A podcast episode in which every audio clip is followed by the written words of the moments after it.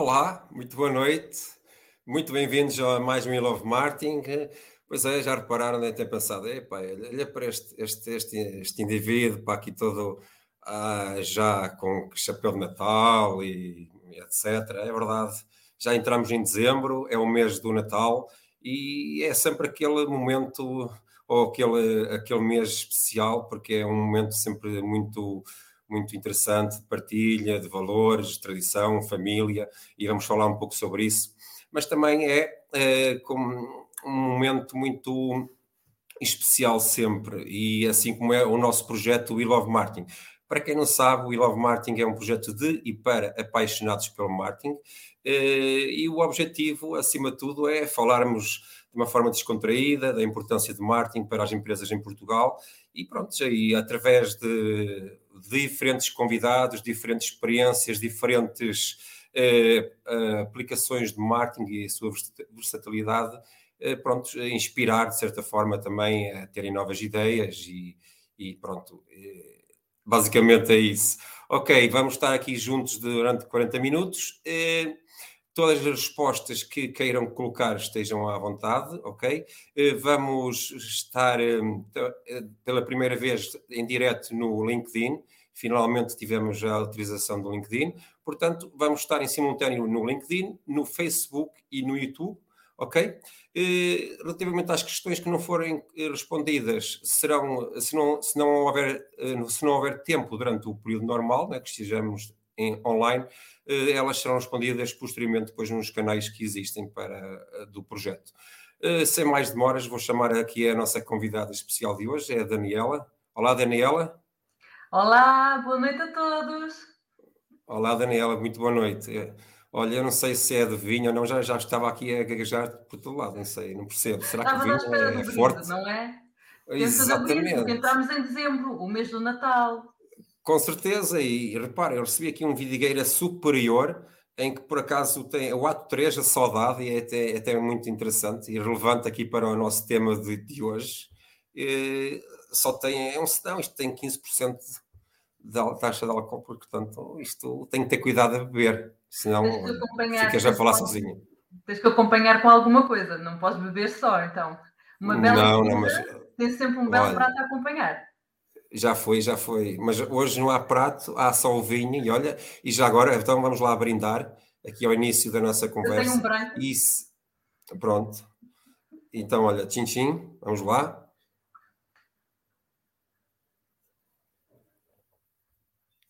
Eu confesso que é, posso, o vinho é bastante, é, sente-se, sente-se efetivamente, é suave mas, mas depois é, nota-se que ele é muito. Sente-se o frutado e a mineralidade do próprio vinho, não é? Tal e qual, tal e qual. Eu, eu não diria melhor, não diria melhor. Pois bem, Daniela, olha, conta-nos então quem tu és, o que tu fazes, fala-nos tudo. Meu nome é Daniela, como já disseste, trabalho atualmente na adega cooperativa de Vidigueira Cube Albito como responsável de marketing e comunicação. Uh, sou licenciada em gestão, não tem muito a ver com o assunto, mas depois tirei meu mestrado em gestão da qualidade e marketing agroalimentar, sendo que me foquei no comportamento do consumidor de vinhos. Como vocês vão perceber, eu adoro a mente humana, acho que é fascinante uh, a nossa forma de pensar, como evoluímos, como tomamos decisões, o que optamos e nós também sabemos que nós próprios também nos enganamos, enganamos a nossa mente. E é incrível estudar isso e ter a oportunidade de o estudar com um bem alimentar, como é o vinho, que é um, é um bem alimentar, é um bem que, do qual nós temos que ter sempre muito cuidado, porque não é para todos, como é óbvio. É, é muito interessante trabalhar este, este, esta área, este setor, é um projeto diferente. Anteriormente a estar aqui, trabalhei numa empresa de BR, BR Coding, também na área do marketing, totalmente diferente, dá para perceber que pulo um bocadinho. Já estive em logística de transportes, Portanto, gosto sempre de coisas novas e de evoluir. E estou muito contente de estar aqui hoje para falar com todos vocês que nos estão a, a ver e a, assistir e aqueles que nos irão assistir. Portanto, tal como o Hélio disse inicialmente, se futuramente tiverem alguma questão, qualquer dúvida, podem sempre me contactar através do LinkedIn, que eu rapidamente respondo e estou pronta para ajudar. Muito bem, e, e pronto, olha, eh, falaste aqui do, do, um pouco também do, da tua experiência, do setor que trabalhas atualmente, e, e eh, eu considero que é muito importante esse tipo de experiência, no sentido que hoje em dia o marketing já não é só um departamento isolado, como era há uns anos atrás, hoje em dia o marketing é transversal a tudo, não é? E essa, essa questão da logística e não só é, é cada vez mais importante nas estratégias de marketing e, e não tenho a menor dúvida que no vinho será ainda mais. Até porque o vinho, não é? Uh, há muitos produtos, efetivamente, mas o vinho será aquele produto uh, em que tem, em que partilha dos mesmos valores, principalmente até nos valores desta, desta época em que estamos, na questão de, de, de histórias, de emoções, de sensações, uh, partilha, não é? Porque um vinho bebido à mesa de, de Natal é, é, é, algo que especial, ou seja, vai, vai, vai ser fazer parte de algo de um momento especial, correto? Correto, nós se pensarmos bem na nossa cultura, na antropologia portuguesa, nós vemos bem que o vinho faz parte da nossa mesa, não só no Natal, obviamente no Natal. Temos, por exemplo, a música da Amália Rodrigues, é uma casa portuguesa, com certeza, que eu adoro esta música. Uh, gostava que a gente a passasse. Não vamos, não vamos cantar, não vamos cantar. é uma música que caracteriza muito bem o povo português. Ela fala: se alguém bate à porta, é sempre bem-vindo. Uh, e há sempre pão e vinho sobre a mesa, ou seja, nós somos um povo uh, tradicional do, do vinho. E quando eu digo isto, eu não estou a dizer isto no sentido que bebemos em excesso, eu digo mesmo nós apreciamos o vinho. O povo português sabe apreciar o vinho, sabe escolher, sabe, sabe aquilo que quer. Um, eu estou na Vidigueira, para quem não, sabe, a adega cooperativa é na Vidigueira, e estou a mais ou menos, que nem estou próxima de Vila de Frades, onde tem as ruínas de São Cocofato, que têm mais de 2 mil anos de história de vinho. Portanto, nós já temos registado 2 mil anos de história de vinho. Nós somos um povo que sabe apreciar, sabe produzir o seu vinho e que sabe o comunicar se nós pensarmos bem, o vinho, não só para nós, como para muitos, foi, foi sempre comunicado de uma forma muito subtil. Era, o, era com o vinho que se festejava, era com o vinho que nós festejávamos as vitórias, os aniversários, e ainda hoje é com o vinho que se faz isso. Era com o vinho que nós juntávamos a família à mesa, comia-se, bebia-se, era o vinho. Era o vinho que aquecia de manhã, o vinho tinto. Uh, eu não quero muito entrar por religião, mas se nós pensarmos em algumas religiões, nomeadamente a católica, o, temos vinho também, o vinho tinto. Portanto, claro. o vinho é algo que faz parte de nós e, e, acho que deve ser assim encarado, não encarado como uma bebida alcoólica que faça mal. Atenção que tudo em excesso faz mal. Não vamos claro. estar a, a, com coisa tudo em excesso faz mal. Quando eu falo aqui do consumo de vinho, falo de um consumo responsável e um consumo à mesa é um consumo responsável, porque estamos sempre a comer. Por isso é que eu disse, bebe, mas petisca. Pois, olha, eu, eu, eu, eu, estou a ficar com calores. Estou a ficar com calores porque isto de beber sem comer, isto.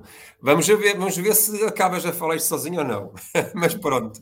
Olha, e falaste aí do, muito bem do vinho, da história do vinho, eh, e é engraçado ver aqui a evolução que eh, o vinho eh, teve em Portugal, no sentido que também é normal hoje em dia, ao final de um dia de trabalho, por exemplo, quer dizer, agora não é tão normal, infelizmente, devido à pandemia, mas é mais normal nós, eh, em vez de pedirmos qualquer outra bebida, pedimos um copo de vinho e estamos a beber um, um copo de vinho entre amigos e a falar e a conviver. Ou seja, o vinho já, já, já ultrapassou a, só as casas, as mesas, né, as famílias, e já está também na questão de, eh, ok, Social. é um momento de social, exatamente, descontração ali depois de um dia de trabalho ou outra coisa qualquer com amigos, o que seja. E é interessante acompanhar essa também evolução, correto? Como é que, como é que uma marca de vinhos, né? como é que ela tem que se adaptar ao longo do tempo uh, na sua comunicação. A estratégia de marketing ali existe, não é? Mas depois também vão vendo aqui certas variantes que vão moldando ou direcionando ou redirecionando, eh, melhor dizendo, as estratégias que existem, depois as formas de alcançar os diferentes públicos, não é? Porque depois eles vão sendo mais que muitos, não é verdade? É verdade, nós, os públicos vão mudando e com as gerações também tudo vai alterando. Eu costumo dizer que isto é uma roda viva. Nós um dia estamos aqui, daqui a 100 anos, se calhar estamos aqui embaixo, mas daqui mais de 100 anos, ou seja, 200 anos, já estamos aqui outra vez. Portanto, um, um consumo de vinho que era mais visto pelos nossos pais e avós, atualmente já não. Os jovens também já. Quando digo jovens, digo acima dos 20, já o consomem. Uhum. Nós somos capazes de ir a um bar e já não pedimos uma cerveja, só pedimos um copo de vinho.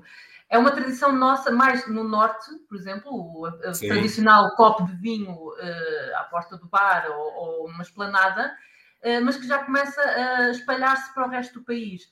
E isto é uma cultura que está a ver também com as novas gerações, que é algo que nós não podemos esquecer, que é o comportamento do consumidor que vai evoluindo com o tempo. Portanto, é o nosso tema aqui, é o comportamento do consumidor eh, no nosso Exatamente. Sentido. Uh, ele evolui, tal como a nossa história muda, há sempre estratégias que são feitas e nós temos que acompanhar. O consumidor tornou-se cada vez mais conhecedor dos produtos, há diversas aplicações que o mostram. O consumidor começou a prestar atenção àquilo que queria ou deixava de querer. O consumidor começou a apreciar efetivamente as suas bebidas que tinha à sua frente. Agora já não é só A, B ou C eh, nós, se fosse, fomos para o estrangeiro eh, há 10 anos atrás, as pessoas falavam muito do vinho do Porto. Era vinho do Porto, vinho do Porto, vinho do Porto. Claro, imagem de marca, não é verdade?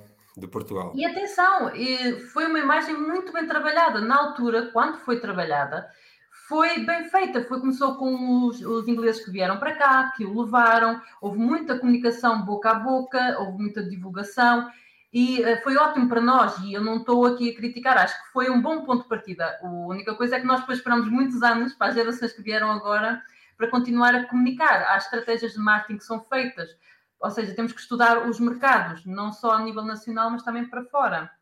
Nós temos mercados mercado nacional, cada referência não quer dizer que eh, vai ser igual para todos os consumidores. Há pessoas que gostam de vinhos com estágio em barrica, há pessoas que gostam só de vinhos tintos, há pessoas que preferem os brancos, mais ácidos.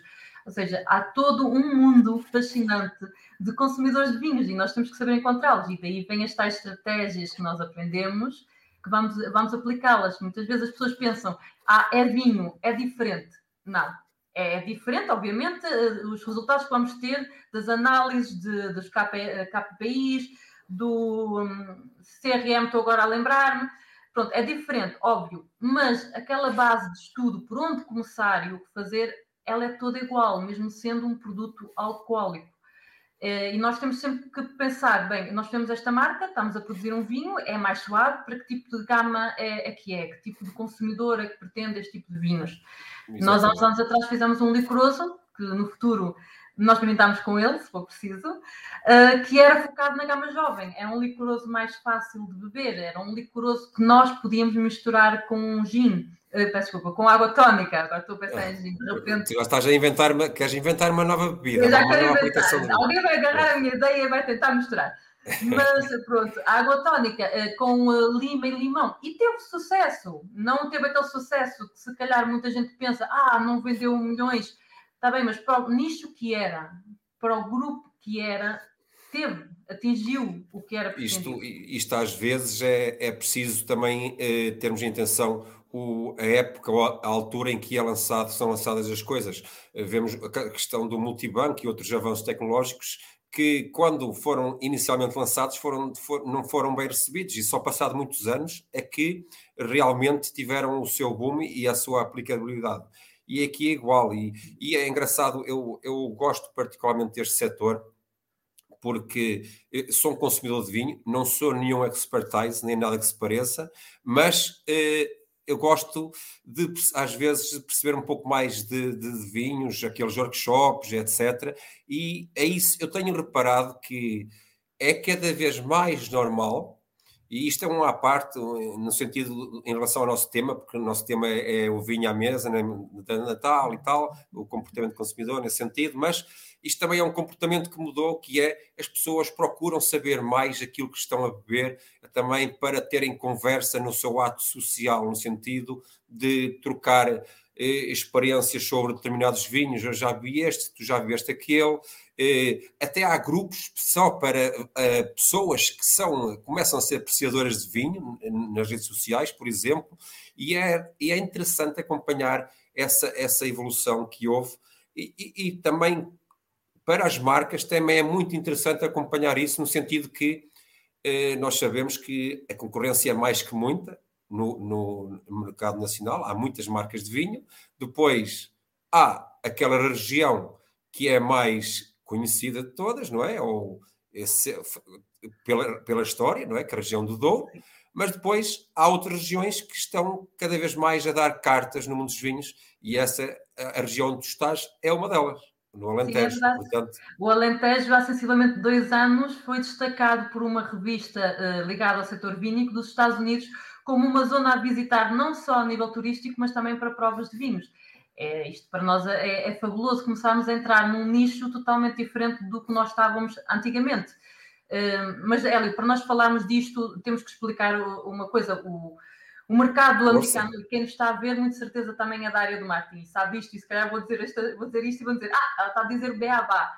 Mas o mercado. Um mais, de, um mais reforçar. Um mais reforçar. O mercado americano tem um público-alvo diferente do nosso. Portanto, nós fizemos um estudo ao público português, ao consumidor português, analisá-lo, a sua antropologia, a sua história, o que é que ele neste momento está à procura, as novas gerações, quem é, qual é o target que nós queremos atingir, como é que vamos comunicar. Sabemos perfeitamente que a televisão e a rádio, nem horário nobre, não pode falar de bebidas alcoólicas, é proibido. Portanto, mas temos as redes sociais, temos outro tipo de atividades e ações que podemos fazer para comunicar. Nós não podemos pensar, partir do pressuposto ingênuo, pegamos neste público-alvo e vamos deslocá-lo para os Estados Unidos. E uh, lá funciona igual. A publicidade que fazemos aqui, a estratégia que fazemos para aqui funciona lá. Não. Estamos a falar de outro tipo de público, estamos a falar de outro tipo de pessoas, estamos a falar de outro género de, de gostos, atenção, eh, porque eles têm um paladar diferente, acaba por ser diferente do nosso. Do nosso. Portanto, nós temos sempre que uh, pesquisar e analisar. Eu estou a responder isto porquê? Porque temos aqui a Andreia Carvalho, Sim, já ia chegar lá, mas, mas antecipar, mas força, força. Perguntou sobre a promoção dos nossos vinhos. Desculpa, é que eu estou a ver ao mesmo tempo que ia aparecer também agora aí a Mariana Almeida, eh, que disse que quando procura vinho novo, já olha sempre o rótulo, pois é capaz de distinguir os géneros, prefere ou evitar. Uh, mas atenção, Mariana, o rótulo muitas vezes não é, não define, se calhar tu é o contra-rótulo para perceber as castas que lá estão, um, o, o, tipo de estágio do vinho para compreender se gostas ou não. Mas isto é ótimo, isto que a Mariana está a dizer é, é ótimo, porque ela está a demonstrar que é uma consumidora que já se preocupa que já vai Sim. à procura de, de, algo. Aliás, é aquela, aquela tendência normal de, se pensarmos enquanto consumidores, esquecermos, deixarmos de lado a nossa parte profissional, que é a questão de procurarmos saber mais sobre determinado produto ou porque nos foi recomendado, ou porque é desconhecido e queremos uh, procurar saber mais. E, e depois é a questão da. Uh, uh, as reviews, o que dizem sobre o nosso produto é sempre muito importante e deve ser um dos focos, um dos focos essenciais nesta área é a, a, importância e garantir a importância da, daquilo que é dito, não é? E para isso, para, para se falar bem do nosso vinho, é preciso conhecer muito bem o nosso vinho como se fosse a primeira vez, não é verdade? E, Nós e... temos que conhecer qualquer produto, temos que o conhecer muito bem. Sim. Agora tu perguntas-me, ah, quantas referências é que vocês têm na adega? Bem, nós temos sensivelmente 60 referências. Só 60? que há uma base nelas todas. Por exemplo, uh, os nossos brancos, nós. Uh, depois vem outra parte do marketing que é o definirmos o que é que vamos, uh, como é que vamos comunicar e o que é que vamos destacar nos nossos vinhos. Por exemplo, a nossa adega tem um, ehm, definido que todo o vinho branco leva Anton Vaz. Anton Vaz é uma casta alentejana aqui da Fitigueira. Portanto, nós estamos a impulsionar esta casta, mantendo-a discretamente, e já fizemos monocastas dela e licoroso com ela, espumante com essa casta, mantendo-a ali em todas as referências vínicas. O que é curioso, porque já temos pessoas que nos vêm, nos procuram, passam na adega e dizem: Ah, eu quero comprar aquela casta que é vossa, ou a garrafa fininha. É, é, é outra forma de comunicar de uma maneira sutil, porque quando nós falamos de marketing, as pessoas pensam sempre uh, comunicar só a marca. Vamos comunicar a marca, uh, vamos comunicar o, o, produto que é a marca. Pronto. Sim, e, mas são coisas completamente esquecem... diferentes, não é? E... e muitas vezes esquecemos do conteúdo. Uh, e de outras estratégias com storytellings e outras coisas que podemos usar para divulgar. Neste, no nosso caso, é uma casta que nós temos na nossa região Temos todo o gosto em, divulgá-la. Eu, a semana passada, tive cá brasileiros que vieram especificamente para esta casta e para o vinho de talha, que é outra coisa da nossa região. Uh, também tive aqui os estrangeiros de outros países que também, jornalistas, vieram à procura desta casta. Porquê? Porque neste momento o público anda à procura de mono, monocastas dos países específicas, não só a nível nacional, mas também internacional. O que é curioso, eu adoro usar o termo curioso, o que é curioso porque nós um, notamos também uma diferença há, há uns anos atrás, para aí cinco para cá, houve muita escolha dos monocastas, as pessoas queriam monocasta, monocasta, monocasta. Começámos a notar essa diferença a voltar outra vez para os blends, que é quando tem duas ou três castas de mistura. Sim. E, e, percebemos outro tipo de nicho de mercado, que é o que procura neste momento as castas da região. Uh, querem provar monocastas, mas querem provar monocastas do país e daquele local. É outra forma também de nós comunicarmos, ou seja, o marketing é fenomenal e o comportamento do consumidor uh, continua aqui a mostrar-nos que ele procura. Sim, aqui, aqui o comportamento do consumidor e a constante mutação e mudança, evolução é muito, é muito é relevante e impacta uh, uh, direta, diretamente a, a, os vossos resultados e vocês, enquanto empresa, enquanto marca, têm que estar atentas a isso. E depois a questão de que o marketing aqui é, é, sobretudo criar e acarinhar o, o, o, vosso, o público, não é verdade? E, e, é, como a, é como a vinha, não é? O, a vinha Exato. também precisa de todo o cuidado e toda a atenção e mais alguma para ela depois, no final de tudo, dar o melhor néctar para vocês produzirem os, os vinhos. Portanto, é, é, é, vocês já têm até essa base de que é cuidar bem e transportar a, da vinha para, para, para os, os vossos diferentes clientes, não é verdade? E, e, diferentes hábitos também, porque há pouco estavas a falar da América e eles têm um hábito de consumo de vinho muito diferente do nosso. Eles lá compram vinho ao copo, por exemplo, e, não é? Aqui em Portugal ainda não chegou isso, agora é o vinho de lata e tal, mas eles, porque... Porque... mas pronto, mas a verdade é que esse pequeno detalhe, não é? Se calhar uma marca que queira entrar no mercado americano, se calhar tem que ponderar ou deverá ponderar vender o vinho a copo. Não sei, mas, mas poderá fazer sentido porque é um hábito deles, não é? Eles só bebem aquele, é tipo racionado, bebem aquilo só ao almoço ou, e está feito. É um pouco é assim. Verdade. Um, mas nós, eu, eu, quero fazer aqui uma pequena parte, uh, Hélio. Força. Nós, quando trabalhamos o marketing, não podemos esquecer os outros departamentos. E isto, voltando outra vez à Andreia, o, o marketing eh, para o estrangeiro, nós não vamos simplesmente criar uma publicidade, porque estudamos, obviamente vamos estudar o mercado, vamos estudar o consumidor, vamos estudar o que é que ele procura e tudo, mas não podemos pensar que uh, fazemos isso porque assim o definimos. Nós temos que perceber que o marketing, ao trabalhar com os departamentos, neste caso, trabalha com o departamento comercial e, e é, é, preciso referir muitas vezes isto. Nós, temos, nós trabalhamos todos em conjunto uns com os outros para conseguir atingir obje, objetivos. Uh, o marketing em si, sozinho, sem um departamento, sem ter os, uh, análise de dados do departamento comercial de vendas, dos produtos que lhe são solicitados para vender dos seus distribuidores, também não consegue muitas vezes trabalhar, porque eu posso ter um nicho de mercado nos Estados Unidos detectar que eles gostam de vinhos frutados. Mas chega lá o nosso vinho mais frutado que nós temos e não resulta. No entanto, temos outra referência que resultou. Obviamente, depois vamos ter que perceber e compreender o que é que aconteceu aqui e porque esta diferença. Mas não nos podemos esquecer que o tipo de vinhos para eles frutados é um bocadinho diferente do nosso. Portanto, é, é, é, aqui também joga-se muito, e é isso que é incrível nos produtos alimentares, também se joga muito com a degustação. E a degustação é entre todos os produtos, ou seja, tudo o que a gente mete na boca acabamos por fazer a degustação. Pode ser arroz. É, este é um exemplo que eu dou que as pessoas ficam, ah, arroz. Arroz é, é o arroz. Não, então, mas porquê é que compras cigala e não compras um dos outros? Por exemplo, porque é que se consideram um melhor e, e o outro não? É uma questão do gosto. Sim, é uma questão do gosto. Nossas pupilas.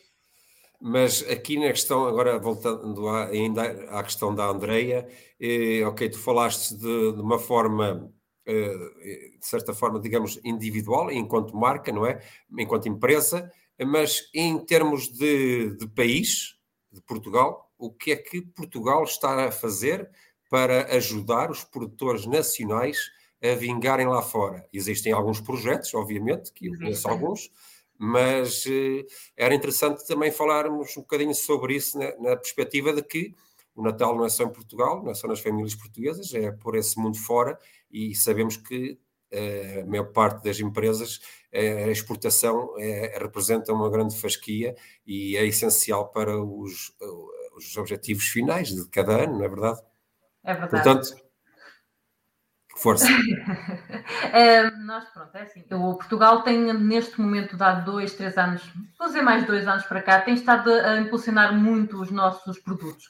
Temos uh, o turismo, Portugal também tem feito por regiões, temos o turismo do Alentejo, que tem divulgado o Alentejo no seu todo, e ao divulgar o Alentejo, se nós conseguíssemos ver aqui o vídeo era interessante, mas pronto, fica para uma próxima, ou metemos depois uh, no LinkedIn para as pessoas verem, uh, fez um, um, vídeo que divulgou várias partes do Alentejo, não só o praias, turismo rural, olivais, mas também divulgou a vinha e o vinho, porque é uma cultura nossa e nós não temos que ter vergonha de, de divulgar.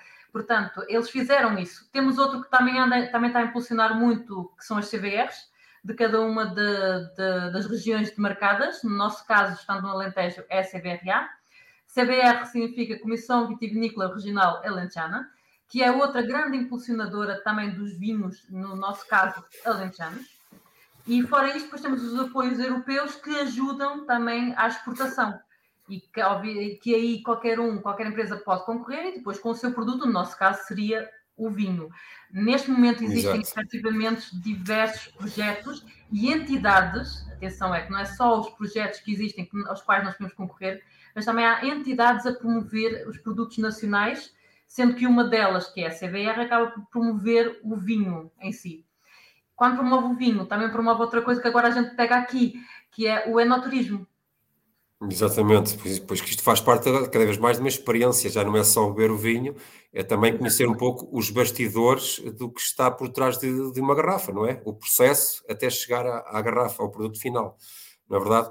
E isso, isso reforça a importância do marketing e, e a importância de enaltecer aqueles, os estímulos na apreciação de, de um vinho, não é? Depois, ou seja, quando estamos a beber um vinho, numa determinada garrafa, eh, não é só o vinho que estamos a beber, é, é, é tudo aquilo que está associado até chegar ao vinho, não é? E isso é, é muito importante na questão da, de, da importância de fazer diferente, não é?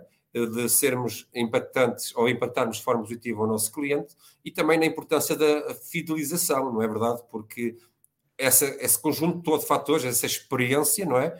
Quanto melhor ela for, e obviamente que a experiência hoje em dia é essencial em tudo que é, que é marcas, não é? Em relação a marcas e, e cliente, mas no vinho, porque tem muitos valores, muitas coisas que têm que ser transmitidas, não é?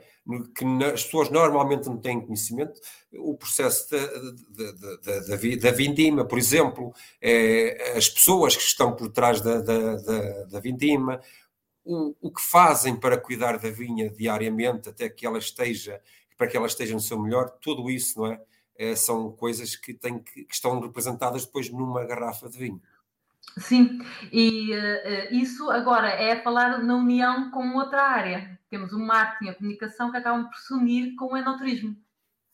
É, e é. É, é, digo, é fascinante, porque nós estamos a falar de um vinho, estamos a falar de um produto é, que está aqui, que no entanto, à volta dele tem todo um nicho que pode ser trabalhado e que o marketing trabalha. E não é só aquilo, a pessoa vê, por exemplo, uma garrafa, Olha, eu agora a fazer publicidade de uma forma muito subtil, né?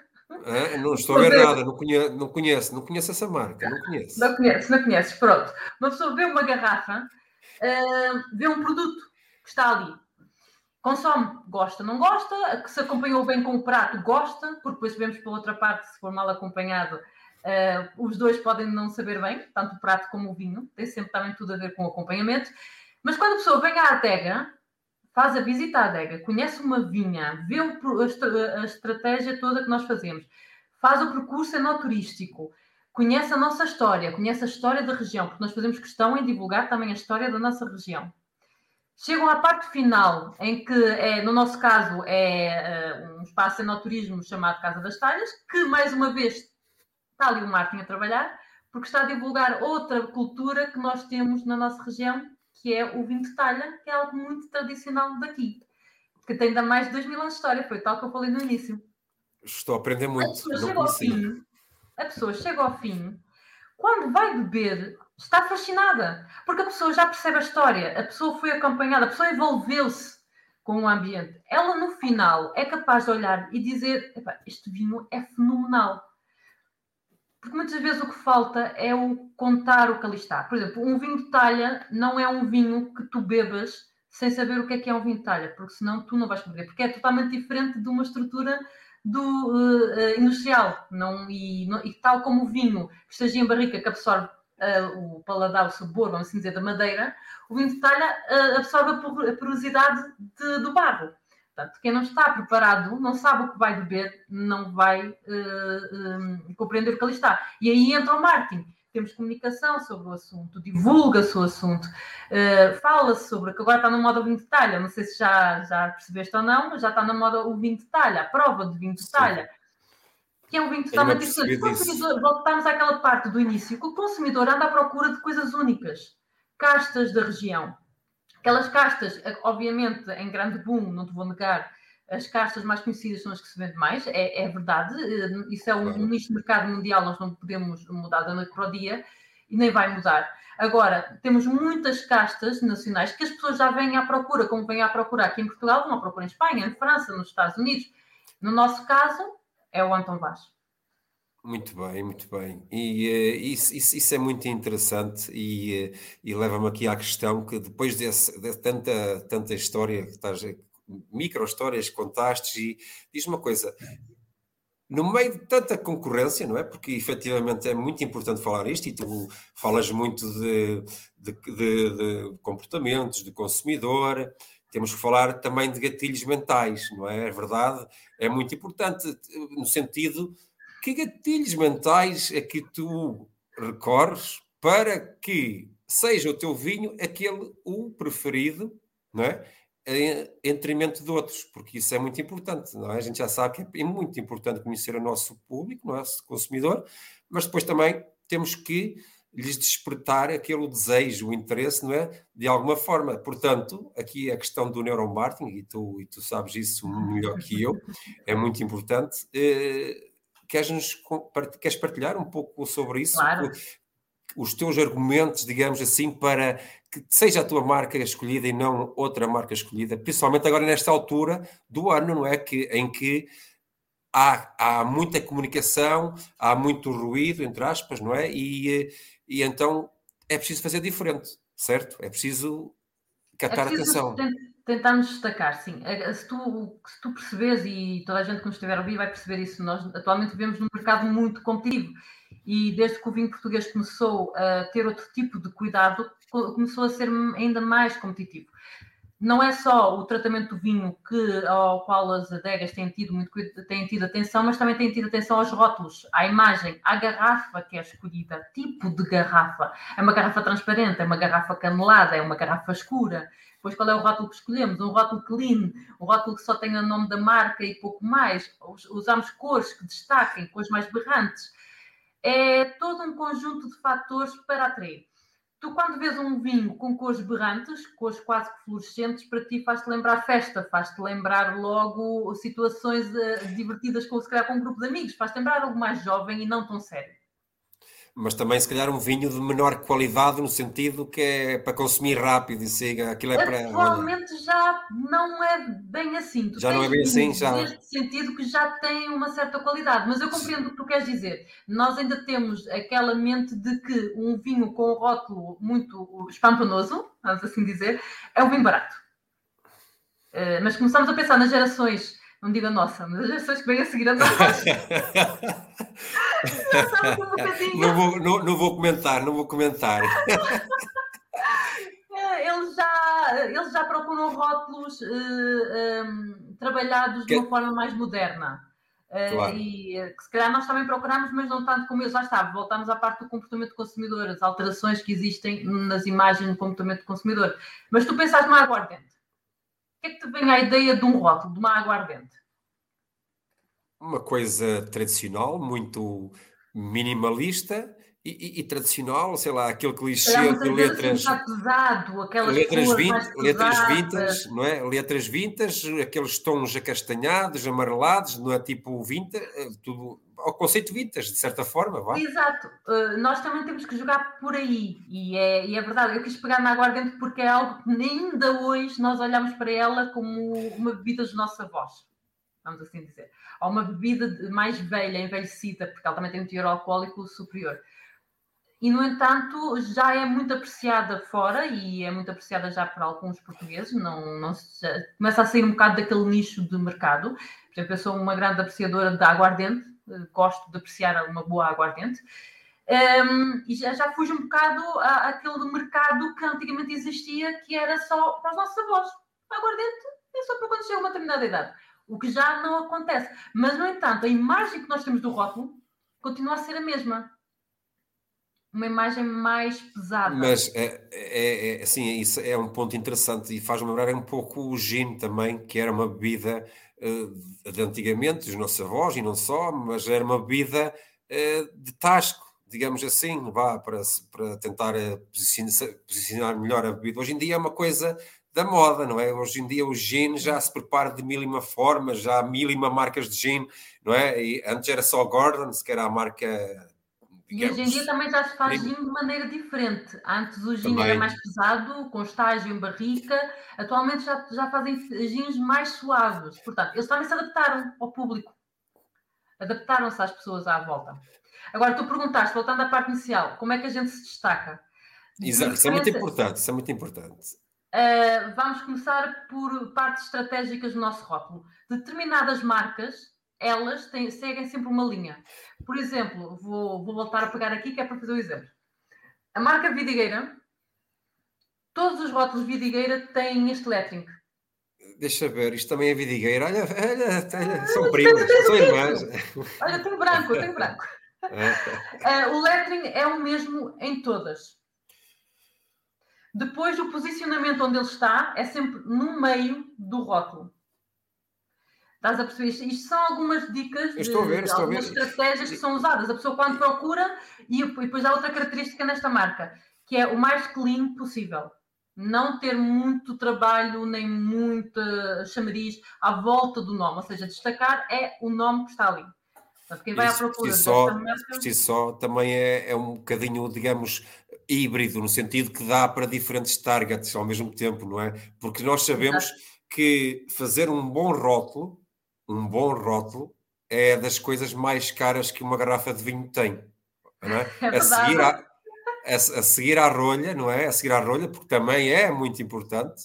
Eh, no meio disto tudo, o rótulo, é, se calhar, corrijo-me se estiver enganado, é, é o mais caro muitas vezes que uma garrafa de vinho pode ter. Não é? Quando, atenção, não é qualquer, não é qualquer rótulo. Não é, não é, é qualquer rótulo. Como pode acontecer isso. E é assim que eles se destacam. Um rótulo mais trabalhado um rótulo com uma imagem mais trabalhada, com um lettering a sobressair, é, é um rótulo que acaba por ser mais caro, mas ao, ao, mesmo tempo também, se calhar, esse vinho é, mais caro. E nós aqui vemos claro. outro ponto, que é o preço-qualidade que tem que juntar.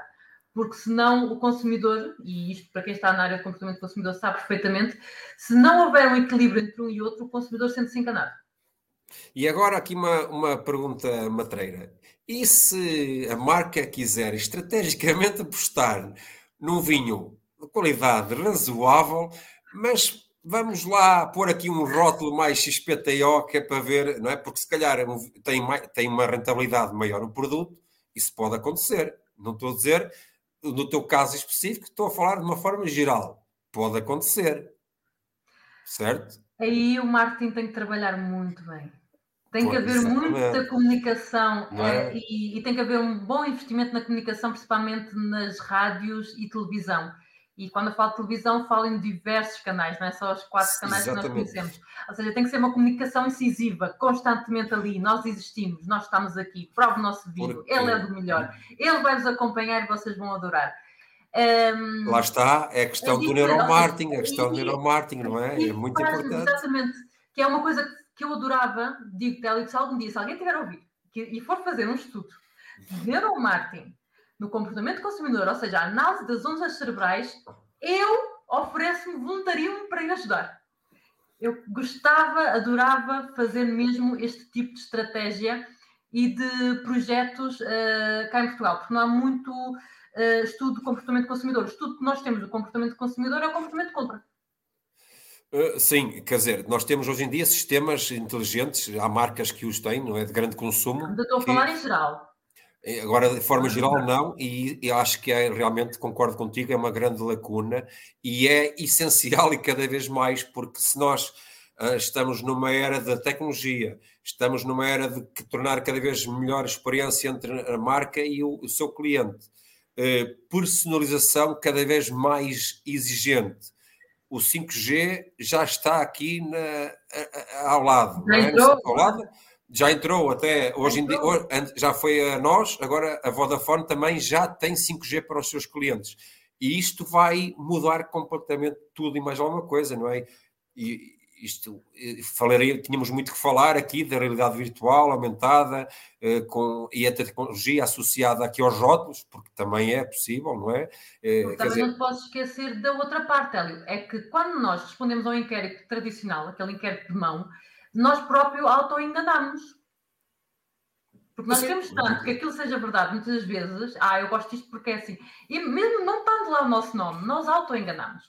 E este tipo de análise de, de, ligada à neurociência, seja o eye tracking, o EEG ou qualquer outro tipo de tecnologia, ajuda-nos imenso a compreender efetivamente o que é que o consumidor está a procurar e o que é que ele gosta. Muitas vezes nós próprios não sabemos e é natural, nós somos seres humanos, nós temos atitudes automáticas sem, sem nos apercebermos que as temos. Claro e acontece sim. o mesmo com qualquer produto, seja alimentar ou não. Nós somos influenciáveis.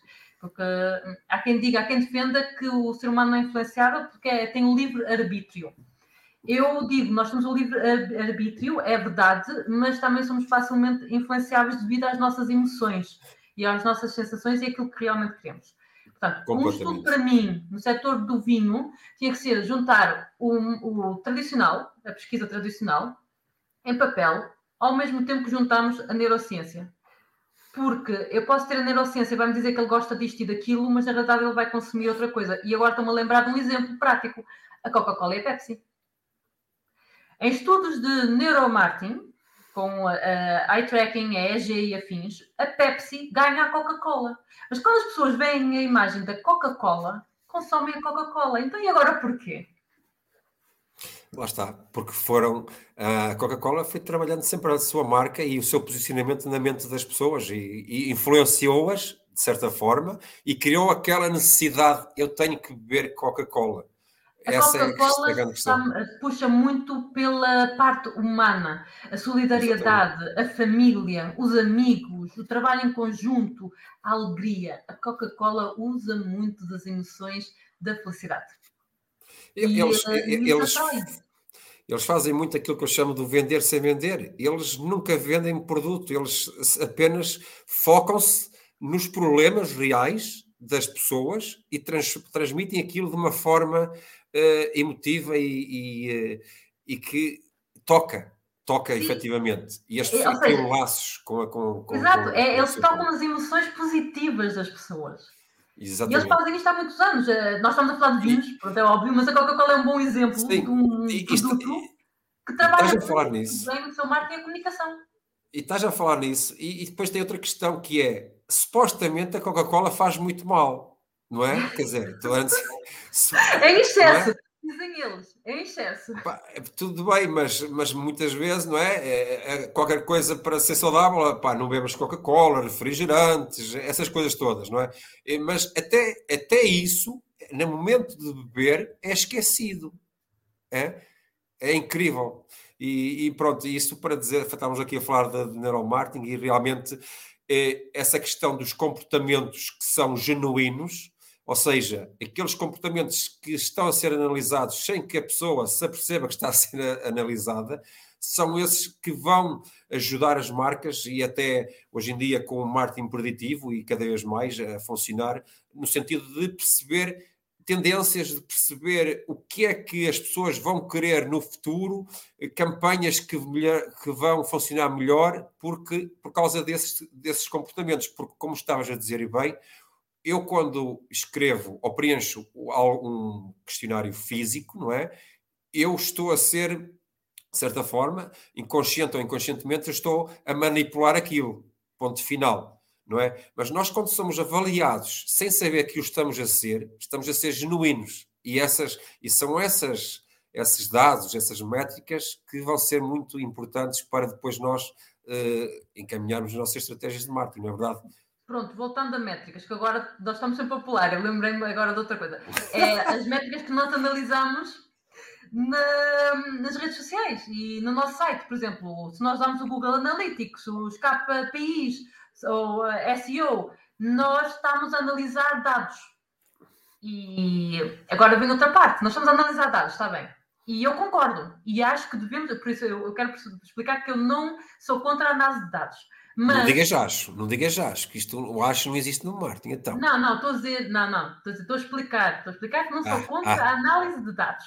Mas dados não são pessoas. Dados refletem uma compra das pessoas, mas não refletem a mente humana.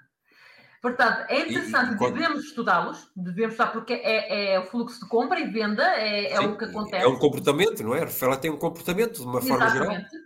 Refletem um comportamento e são essenciais, são cruciais. Agora, temos que nos lembrar que não são os únicos. Que aqueles dados são refletidos em pessoas. E é essas pessoas que nós queremos, a quem nós queremos chegar. É, por isso, eu acho que o mundo do marketing e o comportamento do consumidor é um mundo uh, enorme e cada vez cresce mais, e nós notamos, por exemplo, o comportamento do consumidor só há poucos anos começou a ser falado, e eu lembro-me, o primeiro livro que eu li foi de Solomon, sobre o comportamento do, do uhum. consumidor. Uh, achei, achei fabuloso, adorei-o. Um, o Michael Potter também. Também gostei muito. E uh, ele tocava um pouco em algum, ele tem três livros e num deles ele acabava por tocar na parte da mente humana. E, e atualmente o último livro de Philip Kotler volta a falar do ser Sim. humano, ou seja, o Martin voltou para o ser humano, voltamos àquela parte inicial que eu disse que é uma roda viva. Sim. que Isto... estamos aqui e daqui a não sei quantos anos vamos estar aqui outra vez isto é um pouco dizer back to basics, de uma forma geral, porque efetivamente é, é, tu falaste do Kotler e, ele reforça muito a humanização, não é? A tecnologia ao serviço da humanização, e é como eu costumo dizer: quanto mais digitais, mais humanos temos que ser. Uh, ponto final parágrafo, não é? Eu acho, e acho que, acho não, tenho a certeza que a pandemia veio acelerar esse, esse, esse lado, no sentido que as marcas têm que estar mais próximas, mas contato real e não de outra forma, contato real, presencial com, com o seu target, ok? Com o seu público. Isso é, é muito importante. Em vez importante. de usar. Uh, uh, agora faltou-me o nome. Em vez de usar máquinas para falar com as pessoas, faltou-me agora o nome. Inteligência artificial. Inteligência em vez de usar inteligência artificial para responder, usar pessoas mesmo por trás. Obviamente acaba por ter um horário de X a Y, pronto, das 9 às 19 ou das 9 às 15 não interessa, tem, mas tem alguém ali a responder, alguém a falar. Uh, por exemplo, um, eu tenho aqui uma coisa que depois queria falar, mas vou falar antes de outra. Outra coisa que é importante para o comportamento do consumidor e compreendê-lo é as reclamações. Eu estou contente que atualmente já não há muita gente que vê uma reclamação como uma coisa negativa e isso deixa muito feliz. Porque eu vejo Sim, as reclamações como uma hipótese para já de conhecer o meu consumidor. Saber o que é que aconteceu ali, porque é que ele eh, ficou insatisfeito. E depois vejo como uma oportunidade de melhoria e uma oportunidade de ter um contacto com aquele, aquela pessoa. Eh, eu, há aquelas que me chegam, porque isto nós estamos repartidos, é, é uma adega, acaba por ser vasta, cada setor tem a sua análise, não é? As redes sociais, por exemplo, eu respondo a todas. Se há uma reclamação de qualquer coisa, eu ligo, faço questão de ligar à pessoa, de compreender o que é que se passou. Mas sou eu. E, e acho isso, e as pessoas do outro lado gostam disso. Ou seja, voltamos ao Philip Kotler. Vamos usar a tecnologia, sim senhora, mas vamos humanizar. Não vamos esquecer que são é pessoas para pessoas. É, exatamente. As marcas vão passar a, a ser pessoas, porque se pensarmos bem, as pessoas fazem negócios com pessoas, como estavas a dizer. Sim. E, e, e, repara, eh, não é uma marca que tem sentimentos, que tem emoções, sensações, é, são as pessoas, não é? Portanto, se olharmos para esse, para esse cenário, eh, deixamos de. A marca deixa de existir, de uma forma geral, apenas é uma um umbrella para, para tudo o que representa a marca, mas eh, ela como. comunicamos, as marcas comunicam como pessoas, como sendo uma pessoa, sentem as mesmas dores do seu público, sentem as mesmas dificuldades, os mesmos desafios, as mesmas conquistas, etc. E isso é que faz muitas vezes também, e cada vez mais, a diferença na comunicação entre, entre as diferentes marcas, independentemente do setor. E já agora que estamos aqui a falar de comportamentos, tem aqui, queria chamar aqui à, à discussão dois, dois, duas, duas, não são questões, mas uh, reflexões aqui da Mariana Almeida, não é que ela disse é engraçado, sempre que estou no estrangeiro, reparo que alguns países usam rótulos muito coloridos e chamativos, diria até alguns excessivos, e os consumidores locais prefer eh, parecem preferir. No entanto, em países como a Espanha, Portugal, França e Itália, os rótulos são simples, mas elegantes. E isto representa muito bem, não é? Aquilo representa é. muito bem a antropologia portuguesa. Representa uh, aquilo que para nós é, é, é, o que nós gostamos. É, lá está, voltamos à parte inicial da nossa conversa. É a nossa cultura, é o que nos envolve, é o que faz nós aquilo que somos hoje e é o que faz nós o povo que nós somos, que, que é, é, é antropologia. E isso está ligado no comportamento do consumidor. Nós não podemos esquecer que um consumidor é parte do seu país. E aquele consumidor, o seu comportamento, é parte do país onde ele cresceu e residiu. E é isso que a Mariana da Almeida está a dizer Mariana Almeida, peço desculpa, Mariana Almeida. Mariana Almeida está a dizer, ela própria refere que o, vai para outros países e para ela os rótulos são uh, excessivos, são demasiados uh, chamativos, muito coloridos. Pronto, ela não gosta. Mas aquele não gosta, ou seja, não, não lhe atrai tanto. Não se identifica, podemos dizer, não, identifica, não se identifica. Não se é. identifica com isso. E, no entanto, ela identifica-se mais com os rótulos nacionais, os rótulos espanhóis, os italianos, que são aqueles rótulos ainda clássicos, que a pouco e pouco vão mudando, vão dando um toquezinho aqui, um toquezinho ali, vão fazendo algumas alterações, mas, por exemplo, as reservas, tu ainda és capaz de apanhar eh, muitas reservas com um brasão, ou com um toque mais pesado na imagem. Há, ali toques que, mas... considerou elegância. Mas repara, isso não terá a ver também com a fase uh, em que nos encontramos, no sentido em que uh, nós olhamos para coisas mais, uh, como é que é dizer, vintage, não é? No sentido de, de mais tradicionais e, e, gostamos, não é? Sei lá, há tantas marcas em Portugal. Nós estamos na fase do vintage, é verdade. Não é? Tenho, tenho aqui atrás de mim os biscoitos Paupério, por exemplo, que nunca mudaram a sua imagem, mantêm-se fiéis a si mesmos. E, e, a verdade é que também há pessoas que procuram, ok, se tem um brasão, se é, é, é se tem determinadas características, é porque é bom, vou, vou aproveitar em detrimento de um, de, uma, um rótulo mais bonito, mais chamativo, mais se calhar. elegante à mesa, muitas das vezes. É, é, o que fica mais elegante onde vai servir ou para o grupo de amigos que leva. Exatamente, depende muito aqui também das classes sociais em que, que estamos a, a, falar, não é verdade? Porque se for uma classe mais jovem, está-se a marimbar se ah, tem razão ou não. O universitário vai não, mais, não. de certeza para os bag in box.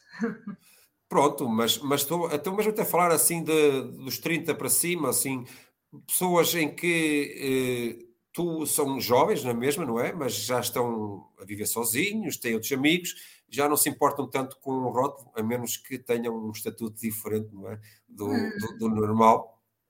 Eu ia dizer, é outra coisa, eu ia dizer que a nossa geração, e se calhar até aos 50, 60, é uma geração também já muito informada, é uma geração que já segue muitos eh, bloggers, críticos de vinho, que já procura, pesquisa antes de comprar, usa aplicações para saber o que é que está uh, a comprar e se é aquilo que pretende.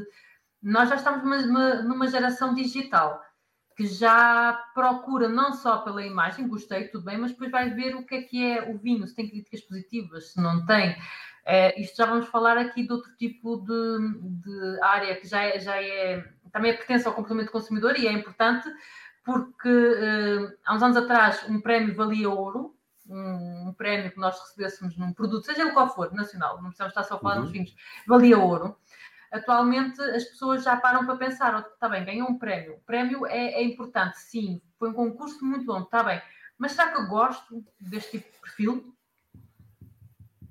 Exatamente, sim, sim, sim, são, eu estou a perceber, são essas questões realmente são pertinentes e depois é aquela questão, mas também tens outro, outro lado que é, ok, eu se calhar posso não dar tanta preferência a isso, mas será que os meus amigos dão? Não é? Exato. Também, Vem a parte social, aquela parte das nossas é emoções, é sempre, que vai, ah, é sempre... que vou agradar aos outros? Não, porque tu tens que ficar bem, na, é? ainda principalmente seja o anfitrião, tu tens que fazer uma boa figura, não é? Tens que, tens que dar ali o, o melhor, não é? Dentro daquilo Sim, que é, é o, teu, o, teu, o teu limite, mas olha, por assim o, dizer.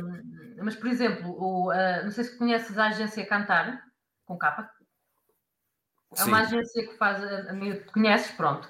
Essa agência saiu recentemente um estudo que eles fizeram entre, que eu apontei aqui para não me esquecer, eh, janeiro e julho deste ano, fizeram um estudo de diversos produtos a nível nacional em Portugal. E o consumo de vinhos, bebidas eh, que, acabou por vencer, as bebidas vencedoras, em primeiro lugar ficou o vinho. As pessoas, durante a pandemia e pós-pandemia, continuaram a consumir os seus vinhos em casa, em situações sociais familiares uh, o consumo de vinho continuou a ter aqui um pequeno acréscimo. Depois seguiu, foi seguido em segundo lugar pela cerveja, curiosamente em terceiro lugar pela água mineral. Os sumos e frutas ficaram em quarto. Mas já, já se nota aqui a cerveja, vinho. Já se nota aqui uma diferença, um, uh, e isto não quer dizer, atenção, não quer dizer que isto seja o que vendeu mais, mas é o tipo de consumo, como é que aumentou durante este período de tempo. Qual foi a diferença? E notou-se, efetivamente, um acréscimo no consumo de bebida eh, de vinho. Não vou dizer bebidas alcoólicas, porque a cerveja também é uma, mas no Sim, vinho. Ou seja, o consumidor está a mudar o seu perfil de, de bebida que acompanha os pratos ou uma, uma parte, um momento social com os amigos. Estão a mudar o perfil. Isto é outro objeto de estudo uh, no comportamento do consumidor. Sim, mais é muito interessante, é, é muito interessante porque eu também gosto de, de, analisar alguns padrões, não é? No meu dia a dia, eh, não só profissional, mas também a nível pessoal. Obviamente que as coisas estão sempre ligadas, não é? Tu sabes muito bem também. E, eh, e eh, eu encontro sempre quando estou com pessoas, amigos ou não, ou, ou amigos de amigos, o padrão é pá, olha este vinho, porque é assim, é assado, falámos disto, outro que falei com aquele, aconselhei-me este, mas depois o outro aconselhou o outro, quer dizer, isto é aqui quase como antigamente nós trocávamos cromos tá? e falávamos dos cromos, não é? Hoje em dia, hoje em dia é, é o vinho. Este, é, é, o vinho, olha, este é, é assim, é, pá, tem, tem um estágio não sei das quantas, é, é de barrica, não é, não sei o quê. Hoje em dia tu até te sentes se calhar envergonhado se não sabes falar do vinho, pensas... Hum, por isso é que procuras saber do vinho, não é? Saber minimamente ter uma conversa com, com, com as pessoas, porque repara, até num, no mundo, tu, quando vais fazer um negócio ou vais falar com um cliente, o vinho está presente sempre. É raro às vezes que não esteja, portanto, o vinho em qualquer momento será um motivo de, de conversa. No sentido, também queres ficar bem perante o cliente, ou possível cliente, mandas vir um vinho assim que tu conheças e falas e tal. Quer dizer, é, é um pouco, quer dizer, é, um, é também e um já está ligado à nossa cultura. Exatamente. Um agradar ao outro, um, é, porque antigamente o vinho era uma bebida cara. E quando íamos a um restaurante com um cliente uh, escolher um vinho, estávamos a mostrar que estávamos num certo patamar. Lá está, é, é antropologia. Mas tens razão naquilo que dizes, é, é, verdade. Durante a pandemia, nós notamos cada vez mais, e muitos que nos estejam a ouvir também sabem, devem ter reparado o aumento uh, constante de provas de vinho online gratuitas. As pessoas explicavam como é que se provava um vinho, uh, apresentavam vinhos novos, referências novas, ou seja, o uso do digital no setor vínico foi um boom fenomenal. Foi uma coisa que de repente, nós já não temos visitas, já não temos ninguém. Como é que vamos fazer? Bem, vamos usar as redes sociais. É vamos é fazer apresentações de vinhos, vamos fazer provas online, vamos fazer mil e duas coisas, vamos fazer um pairing entre um vinho e um prato, ensinar a fazer o prato e a mostrar qual é o vinho que nós recomendamos. Houve muita interação à volta do fator vinho. Muita. E não sei se está eu, achei... ou não a lives disso, mas houve, houve hum, imensos. Eu, eu tenho um amigo que é produtor de vinho, ok? De, e, e eu, eu, gosto deste setor, particularmente, não só porque acompanho algumas coisas de perto devido a ele, mas também porque tenho eh, tive clientes nesse, nessa área. E uh, é interessante perceber, uh, por exemplo, quando tu lanças um vinho novo, tu vais fazer é mostrar aos teus revendedores aquele vinho, não é? Fazer as provas. E achei interessante quando se isso, como tu dizes, acaba, não é? De uma hora para outra, então o que é que se faz? Criam-se kits que são enviados para um grupo de, de, de, de pessoas e depois, ok, vamos fazer a prova online. Agora bebemos este, agora bebemos aquele e tal, e isso é interessante nessa perspectiva. Obviamente que não é a mesma coisa que estar presencialmente, porque o, o vinho é sinónimo de, de, de, alegria, de felicidade, de rir, e, e, isso, não é? Quer dizer, acontece também no digital, mas não é a mesma coisa. O, aquele calor humano. É mas depois vêm as estratégias, e aí vem o marketing e o uso do comportamento do consumidor. E a antropologia. Claro. O português gosta de fazer uma prova acompanhado de algo. Então, o que é que nós fizemos? Nós criámos um Depende. kit. Se for como eu, estou, olha, estou a beber, beber, beber sem nada. Daqui a nada, não sei. Mas tu, da primeira vez que recebeste, tiveste um kit. É ou não é verdade? Tive, sim, senhora. Óbvio. E está aqui, e volta e meia, o kit, uh, o mel, a compota. A compota. Ah, pois. pois. É. é porquê, que eu te mandei, porquê que foi o kit? Porque o vinho, é, o, o, vinho sabe bem acompanhado. Também há, tens muito vinho, a dizer isto, as pessoas pensam, ah, mas há vinhos ótimos que a gente bebe só vinho. Sim, é verdade, é, há vinhos fenomenais que tu és capaz de beber um copo de vinho e não precisas de nada para te acompanhar. Mas se tu consegues fazer Sim. o pairing perfeito com aquele vinho, sabe muito melhor. Um pairing que combine com o vinho que tu ali tens, que faça sobressair os aromas, uh, o toque da madeira, o floral ou o frutado do vinho, tu acabas por beber outro vinho que não era aquele que estavas à espera. É totalmente diferente. E é este jogo que muitas vezes se usa. Portanto, era o que eu estava a dizer um bocado. Nós fizemos uma apresentação de vinhos nossos, a diversos jornalistas e produtores e uh, uh, críticos de vinho, uh, em que nós mandamos não só o vinho, mas também um kit regional. Ou seja, acompanhar o vinho foi o queijo adequado para aquele vinho, o enchido adequado para aquele vinho, a compota certa para aquele vinho. Portanto, as pessoas quando receberam para fazer a prova, as pessoas estavam com tudo preparado e tudo o que iria fazer com que os aromas do vinho se sobressaíssem. É? E são três em um, que é, é promover a marca, promover a região, não é? E, e, e, é, depois, é, dar, e depois é o dar atenção ao, ao, consumidor, é a pessoa que está do outro lado. É, é, mostrar, dizer à pessoa indiretamente, muito bem, você vai provar, eh, imagina, cinco, eh, cinco vinhos diferentes. Mas calma, nós não nos esquecemos que são cinco vinhos. Vai aqui algo a acompanhar, que é um gostinho para quando estiver a fazer a prova. Estes pequenos detalhes fazem de vez em quando a diferença. Obviamente tem um custo, sim mas se calhar a longo prazo, médio e longo prazo, tem um retorno uh, uh, que nós não estamos à espera, que é depois as pessoas nas redes sociais dizerem ah, eu provei vinho com, com aquilo ou com o outro, foi, foi incrível, adorei a forma de como foi feita a prova, mandaram isto desta forma, preocuparam-se em garantir que o que nós comíamos ia de encontro com o vinho que estávamos a beber. É, é chamado, trabalhar a chamada prova social, não é verdade? Quer dizer, ajudar nesse sentido. E isso é, isso é ótimo, não é? é o que e às vezes. O... Não, não, eu ia dizer que às vezes não é preciso investir muito ou, ou, eh, ou, eh, ou pensar muito para fazer coisas simples, básicas e que marcam, a, a, a, fazem completamente a diferença na, depois no, na mente de quem nós queremos alcançar. Não? É? Lá está, é conhecermos o nosso consumidor, é conhecermos o nosso produto, sabemos o produto que temos ali e é percebermos onde é que podemos jogar. Muito e bem. é este jogo que acaba por ser um conjunto e que atrai muitas das vezes consumidores que não eram consumidores hum, digamos, constantes da nossa marca, ou um consumidor que seguisse as nossas marcas, que passa depois a seguir, ou depois recomenda a um colega que recomenda a outro. Sabemos que hoje em dia com as redes sociais, antigamente era quem, quem fala mal uh, um para uma pessoa passa para sete, não é? De um passa para sete. Atualmente nas redes sociais não é assim. Hoje em dia é, hoje em dia é completamente diferente. É hoje verdade. Em dia é diferente.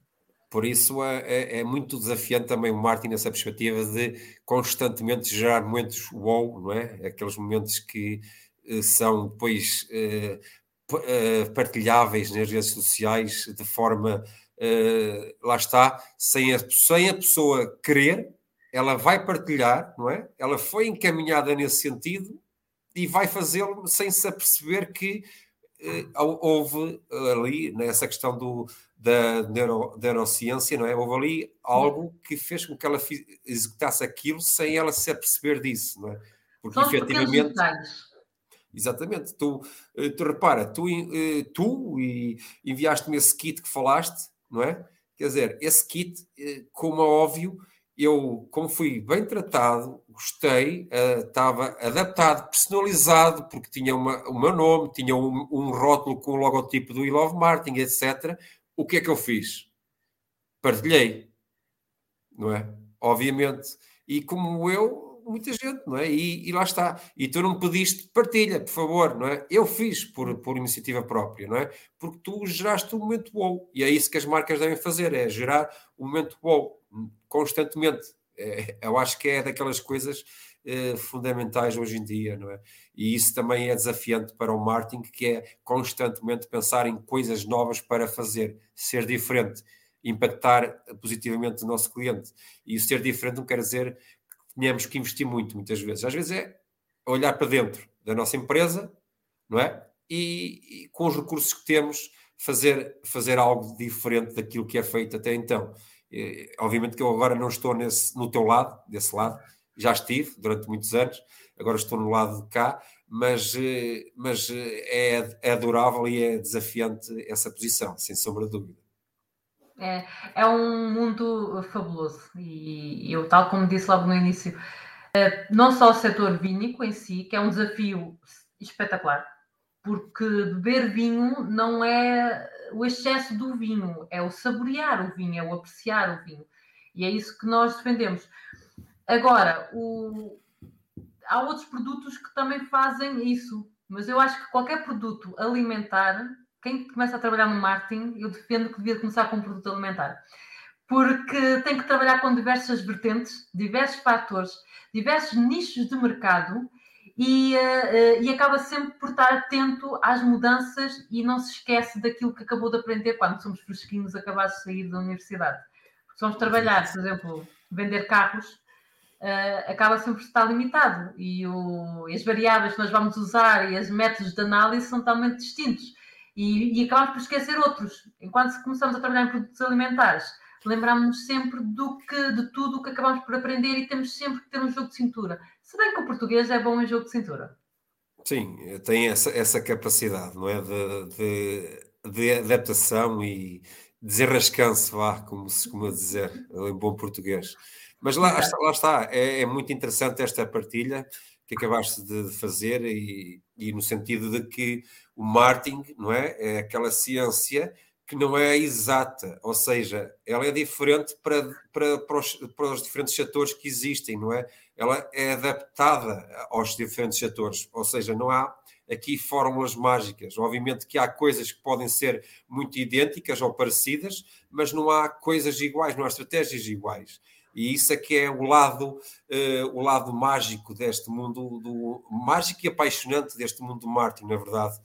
E pronto, olha, uh, Daniela, uh, já estivemos aqui, já passamos a nossa hora, ainda bem, assinala que a nossa conversa fluiu muito bem. Pronto, também já fomos respondendo aqui algumas, coi algumas coisas que foram colocadas. E olha, Quero-te agradecer imenso pela, pela tua disponibilidade, pela tua partilha, ok? E, eh, e, pronto, também quero agradecer quem esteve do lado de lá, assistir à nossa conversa, espero que também tenham gostado. E já sabem, eh, se tiverem alguma pergunta, eh, depois de partilharmos o direto, que vai ser partilhado no podcast, no, no, no, nas redes sociais, se tiverem perguntas para colocar à, à Daniela, já sabem, ela estará disponível para o fazer. Certo, Daniela? Certíssimo, podem me mandar pelo LinkedIn, quem tiver LinkedIn, ou mesmo pelo Facebook, porque o Hélio também me pagou lá, portanto podem enviar as questões e eu vou respondendo a todos. Muito bem, então olha, despeço-me, obrigado mais uma vez, obrigado a todos que estiveram em casa a assistir. E pronto, até ao próximo We Love Marketing, que eu não sei se será este ano. Isto ah, nesta então... fase é, é muito complicado, é muito, muito trabalho, não é? Não só, não só nós, mas também o, as, as, empresas e, e, é muito difícil nesta altura estar a, estarem a despender de tempo para, para também estarem connosco aqui. Por isso, não vou prometer que vai haver um Elon Martin, ou haverá um Elon Martin até o final do ano, mas se houver, vamos, vamos com certeza divulgá-lo e, e, contar com a vossa presença, ok? Mais uma vez, Daniela. Muito obrigada, Obrigado. Vocês também todos, muito obrigado, está bem? Muito boa noite. Deus. Boa noite.